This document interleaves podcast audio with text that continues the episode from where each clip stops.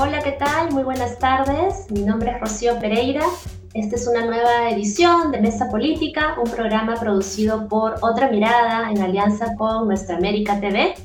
Y el día de hoy estamos con Ricardo Cuenca eh, para hablar sobre temas educativos eh, del país. Ricardo Cuenca es investigador principal del IEP y también, por supuesto, ha sido ex ministro de Educación. ¿Cómo estás, Ricardo? Bienvenido.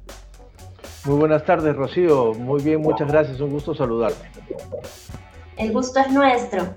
Eh, bien, Ricardo, queríamos conversar contigo sobre algunos temas importantes en la agenda educativa del país y eh, quisiéramos empezar por el tema de la semana, ¿no? E-, este dictamen que ha, que ha aprobado recientemente la Comisión de Educación del Congreso, que eh, pues le restaría rectoría al Ministerio de Educación al plantear que los contenidos educativos y la currícula escolar sea ahora elaborada y validada por asociaciones de padres de familia. Es una iniciativa del Grupo Parlamentario Renovación Popular, ¿no? Y varios especialistas han dicho que esto conlleva varios riesgos. Entonces quisiéramos conocer tu opinión, ¿no? Sobre este tema y qué riesgos le plantea a la educación peruana. Sí, efectivamente es un proyecto de ley que además de haber sido aprobado de una manera este, expresa, digamos, eh, tiene dos cosas que son eh, bastante graves y de alerta para eh, el campo educativo. El primero, lo acabas de mencionar, Rocío, tiene que ver con las políticas educativas y cómo a partir de iniciativas como esta, lo que se reduce es la capacidad que tiene el Ministerio de Educación para que de una manera técnica y profesional pueda impulsar políticas educativas. hasta hace algunos años, eh, desde hace perdón, algunos años, el Ministerio de Educación ha impulsado muchísimo la idea de profesionalizar la manera como hacer las políticas educativas. Esto eh, tiene la ventaja de tener una, por supuesto, soporte técnico detrás, pero también la posibilidad de contraargumentar técnicamente si es que uno no está de acuerdo con las políticas, porque de eso se trata, de haberlas trabajado a un nivel profesional. Pero lo segundo es que eh, en el fondo esto eh, es un, un nuevo asedio de posturas muy conservadoras eh, que no solo es peruano, sino que en general es eh, a nivel de la región latinoamericana muy presente, que se basan en un supuesto que ya está agotado, que ya es falso, eh, que es que los valores no se pueden enseñar en la casa, perdón, en la escuela, sino en la casa, y que la escuela está reservada solo para los aprendizajes académicos y por lo tanto esta ley supuestamente favorece la participación de los padres de familia en el fondo lo que está haciendo es impedir que se desarrollen algunos contenidos, particularmente aquellos asociados con el enfoque de género, de educación sexual integral, eh, y a partir de un grupo de padres que tienen intereses particulares y que tratan de que esos intereses particulares formen parte de la, ah, de, la, de la decisión pública de qué se enseña o no se enseña en las escuelas. Entonces, en síntesis, de un retro respecto al nivel de profesionalización con lo que se hace en las políticas educativas, sino que además es un nuevo asedio de posturas conservadoras respecto de qué es lo que se debe enseñar o de enseñar. Eh, todo esto hemos arropado la idea de la participación de los padres que de otro lado ya están normadas y pueden participar este, sin necesidad de unas nuevas leyes. Entiendo. Em, y, qué grupos de interés o qué, qué, intereses crees tú que están detrás? ¿no? Porque tal vez no son, no son nuevos, ¿no? Tal vez como, como señalas puede ser que estos grupos ya hayan en el pasado intentado también eh, posicionar sus agendas, ¿no? Recordemos el tema de toda la discusión que hubo por el enfoque de género en educación, ¿no? Y grupos como Con mis hijos no te metas, etc. Entonces, ¿qué, qué, qué es lo que está detrás, ¿no? ¿Cuáles son estos intereses que estarían detrás de esta, de esta iniciativa? Como, como lo has recordado perfectamente, en el 2017 eh, un grupo, una, una, organización denominada Padres en Acción, que era, digamos, la, la, forma institucionalizada del movimiento Con mis hijos no te metas, que es un movimiento fundamentalmente concentrado en, en, en, en posturas muy conservadoras de eh, algunas iglesias protestantes. Y digo eso porque hay algunas otras iglesias protestantes que más bien eh, son muchísimo más em, eh, de avanzada, digamos, que estas posturas muy, eh, eh, estas posturas muy conservadoras. Em, en el 2017 presentaron una demanda para retirar el enfoque de género del currículo escolar. En el 2019 esta demanda es, no es aceptada por la Corte Suprema, que dice que el enfoque de género debe continuar en el currículo escolar. Y estos grupos son los mismos grupos que han venido permanentemente tratando de encontrar espacios para poder debilitar el enfoque de género, la educación sexual integral en las, eh, en, las políticas educativas y en general en las políticas públicas peruanas. Lo que pasa es que ahora han encontrado en el Congreso un grupo de congresistas que también, eh, digamos, están, eh, representan estas voces más conservadoras eh, hace poco hemos visto eh, en una foto en las redes al congresista a Esdras Medina, que es el presidente de la Comisión de Educación, con una eh, mascarilla de con mis hijos no te metas, este, y claramente está canalizando esos intereses corporativos y particulares correcto. Em, y bueno, finalmente para, para terminar de abordar este tema, ¿qué crees que va a pasar? ¿no? ¿Tú crees que este dictamen prospere, se apruebe en el Pleno o, qué, qué responde este, a ver, esperemos que no se, se, se, discuta siquiera en el Pleno para que por lo menos se respete el proceso de debate que debe haber en cualquier proyecto de ley, ¿no es cierto?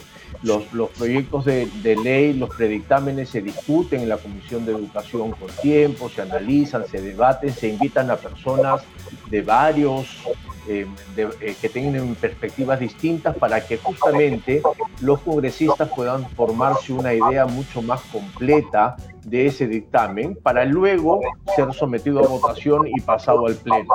Este proceso ha sido un proceso que se ha cortado, entonces lo primero que quisiéramos era que, por supuesto, se respete el proceso y regrese a, la comisión para que puedan discutirse allí eh, los temas con mayor profundidad.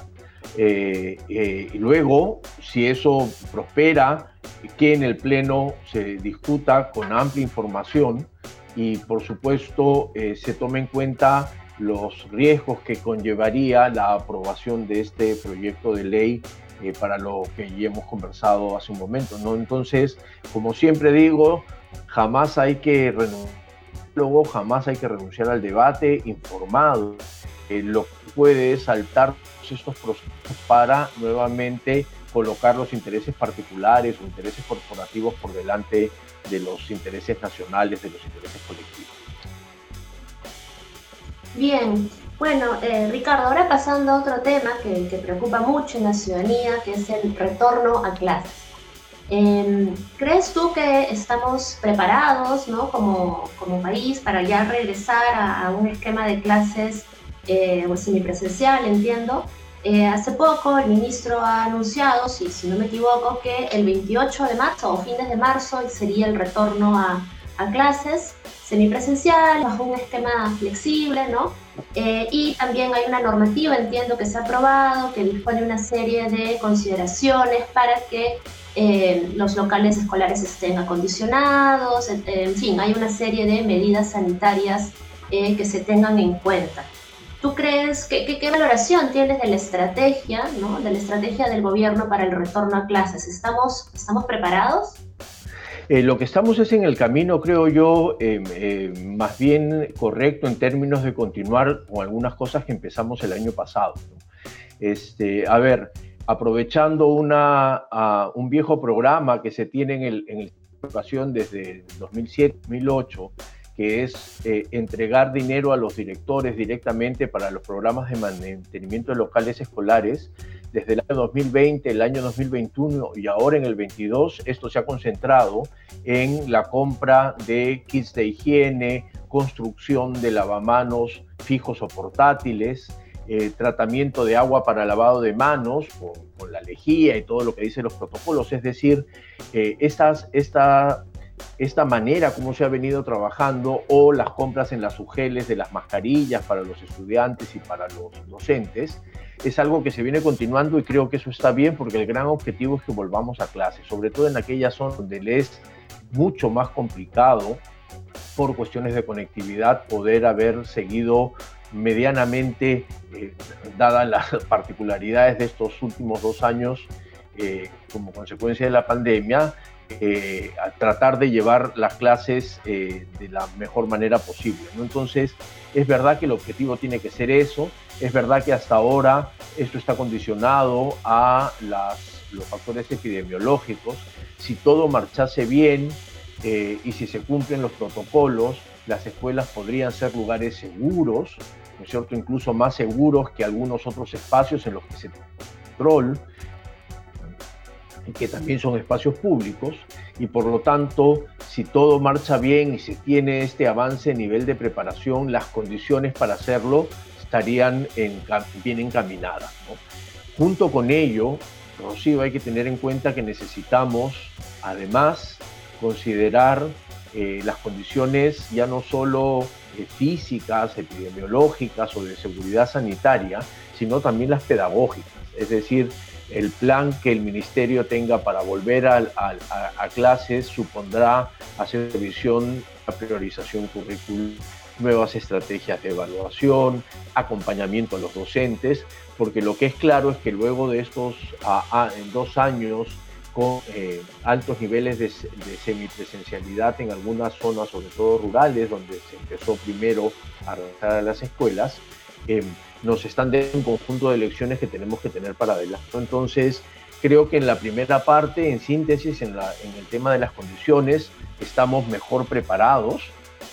Eh, y esperemos tener la información del ministerio para ver cómo este otro esta otra línea del regreso que tiene que ver con eh, la gestión general de la escuela y los asuntos pedagógicos también nos ayudan a volver a esta eh, nueva forma de funcionamiento que debería tener el sistema educativo. Sí, sí, sin duda, volver creo yo que es un imperativo también, ¿no? Eh, pero igual eh, quisiera, no, no, quisiera dejar de preguntarte qué consideraciones hay que tener porque estamos en medio ahorita de una tercera ola, ¿no? Entonces, eh, tal vez habría que adaptar para que el inicio del esquema sea más, más flexible, ¿no? Eh, y luego paulatinamente se va evaluando las condiciones epidemiológicas o, y si el gobierno crees tú que ha considerado esto, ¿no? Dentro de su esquema de, de retorno por lo menos en la norma vigente está esa flexibilidad, este, que yo esperaría que se mantenga, porque efectivamente si las condiciones epidemiológicas no lo permiten, este, los niveles de restricción van a ser mayores.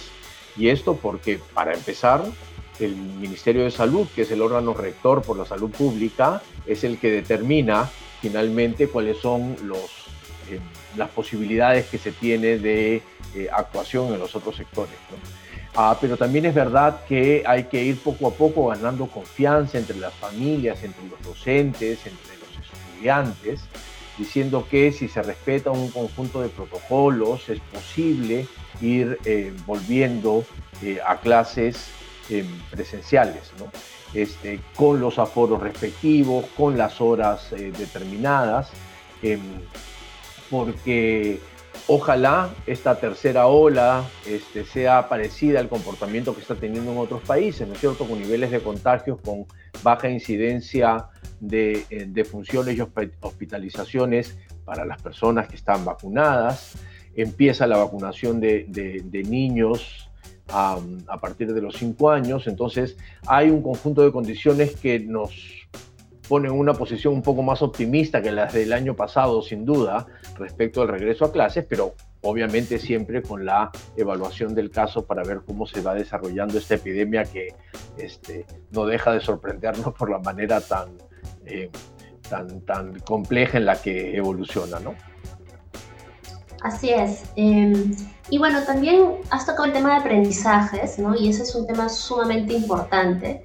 Em, hay algunas organizaciones ¿no? que han estimado, el Banco Mundial, entre otras, que han estimado que la pérdida en términos de aprendizajes es, es bastante fuerte, ¿no? no solo en Perú, en general, es un, es un fenómeno mundial.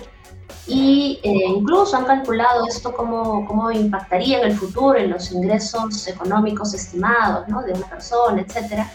Entonces, que ya, ya van más de dos años de, de pandemia o, por ahí, este, ¿qué, ¿qué, valoración tienes tú de, de, la pérdida de aprendizajes ¿no? en el caso peruano?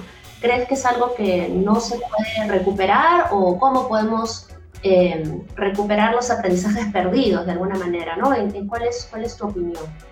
A ver, este, primero que hay un principio básico que he aprendido de los educadores y es que siempre es posible aprender, ¿no es cierto? Esta idea de la profecía autocumplida en educación no existe y entonces la evidente eh, pérdida de, de, del aprendizaje de algunas competencias, por cierto, yo soy de los que cree que en la pandemia y a distancia algunas otras cosas sí se aprendieron.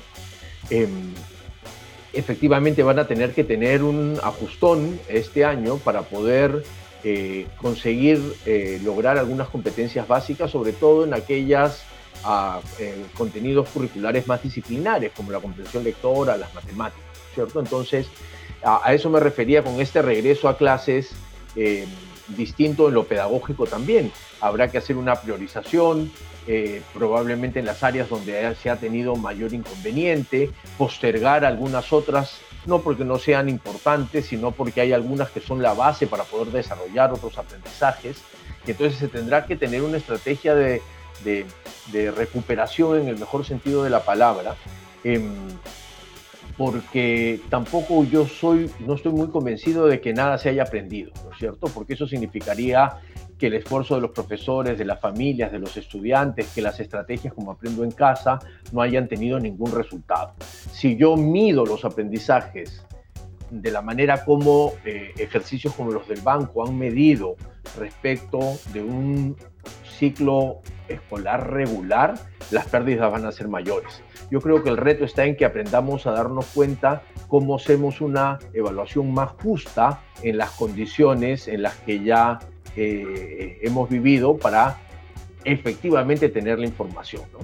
Pero en cualquier caso, lo más importante es asegurar que aprendemos, aprendamos y luego veamos cómo evaluamos eso, ¿no es cierto? Y por lo tanto hay que tener también en consideración los, los temas pedagógicos. Insisto que no están perdidos, que es posible recuperarlos, que eso es un principio básico de la educación y aquellos uh, posturas muy catastróficas que creen que ya se perdió todo, este, son eso, catastróficas nada más. Ok, eh, bien, Ricardo. Ahora también quisiéramos eh, tocar el tema de la educación superior, ¿no? que también eh, en estas últimas semanas ha, habido, ha sido un tema bastante movido en la coyuntura, en la coyuntura política, pues ha habido una serie de algunas iniciativas del Congreso que han buscado cambiar el directorio, ¿no? cambiar la manera como se conforma el directorio de la SUNEDU y además también con ello eh, extenderle el plazo a las universidades que no se licenciaron. Eh, y, y, bueno, entendemos que es una iniciativa que todavía no habría logrado el consenso de las fuerzas políticas, ¿no? Eh, ¿Cuál es tu, tu valoración de, de, esto y qué, qué, es lo que está en riesgo? ¿Qué es lo que nos estamos jugando como país en, en este tema? Nos estamos jugando como país, Rocío, retroceder en los avances que ya ha tenido la reforma universitaria este, aun cuando, por supuesto, tiene asuntos perfectibles y cuestiones que hay que mejorar como parte de este proceso de reforma. Del 2014 acá ya hay algunas eh, muestras de estos avances que son justamente en aquellos dos puntos que estos dos proyectos de ley buscan debilitar. Uno es la autonomía de la SUNEDU como órgano técnico que permita identificar cuáles son las condiciones básicas de calidad y por lo tanto un proyecto de ley en el que se vulnere esta autonomía de la SUNEDU técnica para poder determinar con independencia cuáles son los niveles de calidad que deben cumplirse, lo único que va a generar es que el Estado no va a tener la posibilidad de decirle a las familias y a los jóvenes, a las jóvenes, que aquello que está en el mercado educativo, aquello que se ofrece como educación superior, tiene condiciones básicas de calidad porque estarían efectivamente em, actuando de una manera como ya pasó con la ANR, con CONAFU y las instituciones que autorizaban el funcionamiento. Por lo tanto, em, para el primer proyecto de ley, eh, ir hacia este eh, proceso de cambio significaría volver a un modelo que ya sabemos que no funcionó, que de alguna u otra manera contribuyó al caos del sistema universitario peruano. Y lo segundo es un claro, nuevamente, eh, utilización de los intereses particulares y corporativos de aquellas universidades que no tuvieron el licenciamiento porque no cumplieron con las condiciones básicas, que quieren tener una oportunidad eh, nueva bajo condiciones que deberían ser inaceptables para la sociedad.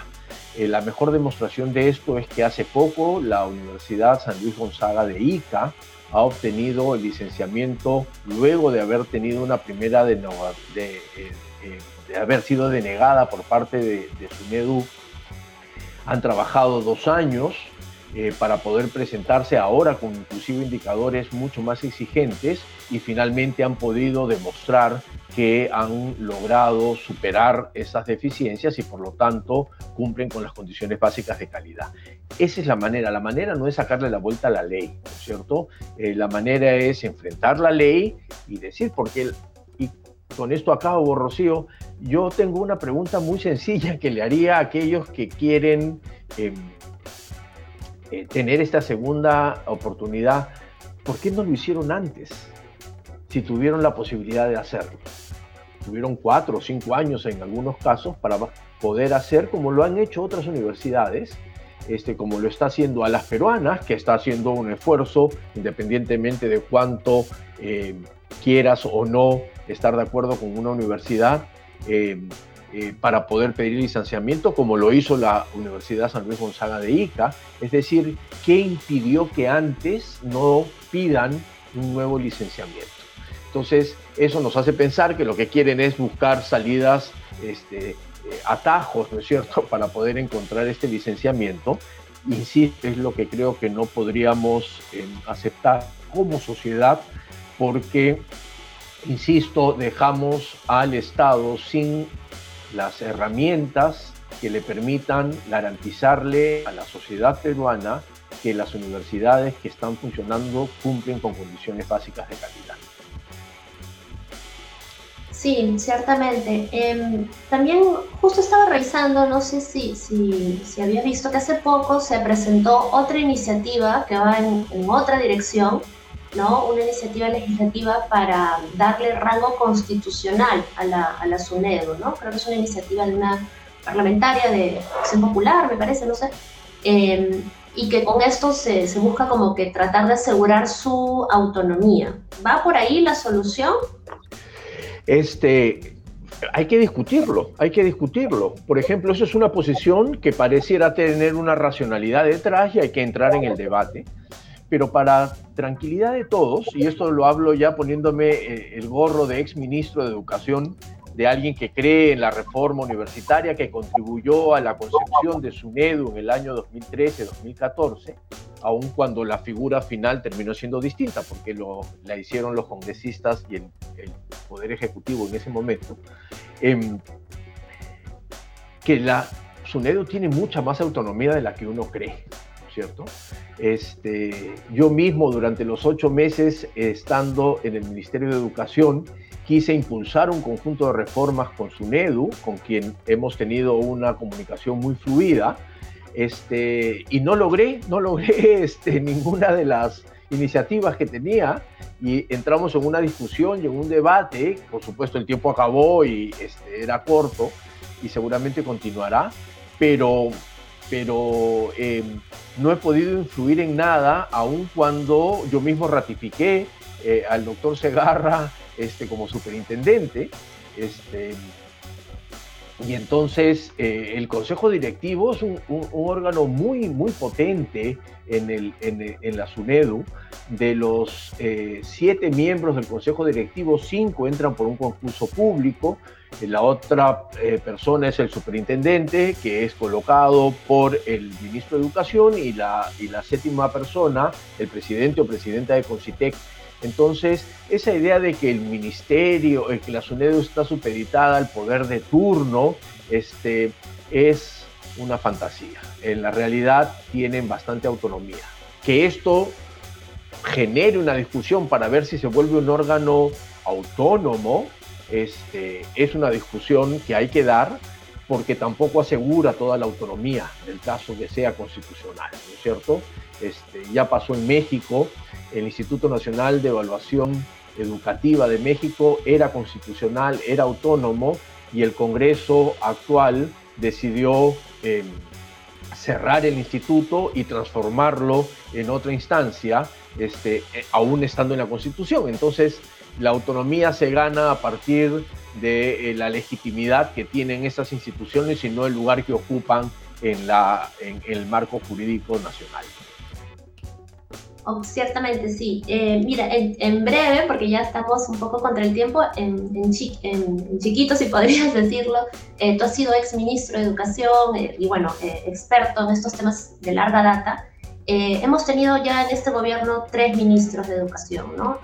¿Cuál es tu balance, muy brevemente, sobre cómo este gobierno está atendiendo el tema educativo? Es un tema bien complejo para el presidente, ¿no es cierto? Porque el presidente digamos, eh, surge en la arena política nacional dirigiendo una huelga nacional hace algunos años y generando una de un sindicato de docentes distinto al sindicato que desde el año 72 ha venido funcionando en el país, que es el SUTE. Y tienen una agenda diferente, eh, eh,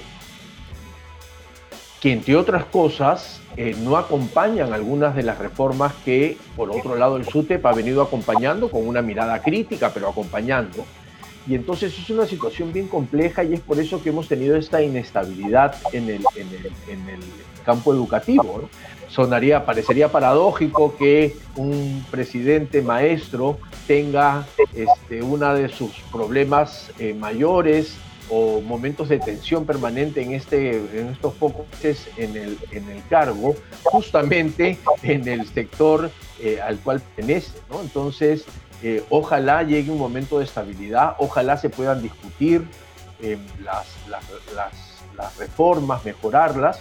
Y solo terminar, Rocío, diciéndole que desde el año 2011 empezaron en el país a consolidarse tres importantes reformas.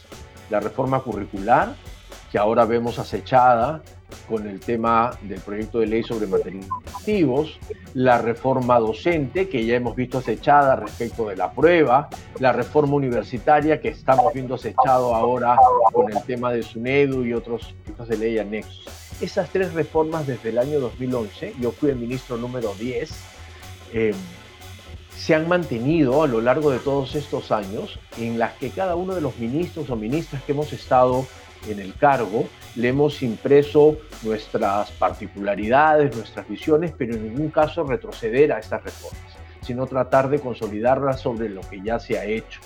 Y eso es lo que se esperaría.